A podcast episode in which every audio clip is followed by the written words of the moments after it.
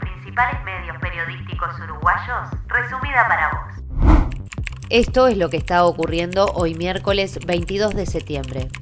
Antel publicó el informe de la Junta de Transparencia y Ética Pública sobre la construcción del Antel Arena. La JUTEP afirma que estuvo ausente la buena administración tanto en la gestión financiera como en el uso de procedimientos idóneos para alcanzar los fines y se ha constatado la violación de principios y normas de conducta.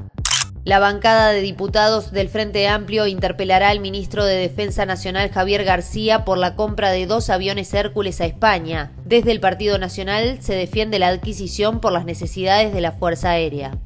La Cámara de Eventos solicitó al Ministerio de Salud Pública ajustar el protocolo vigente para las fiestas, particularmente en lo que se refiere a la duración y el tiempo establecido para bailar.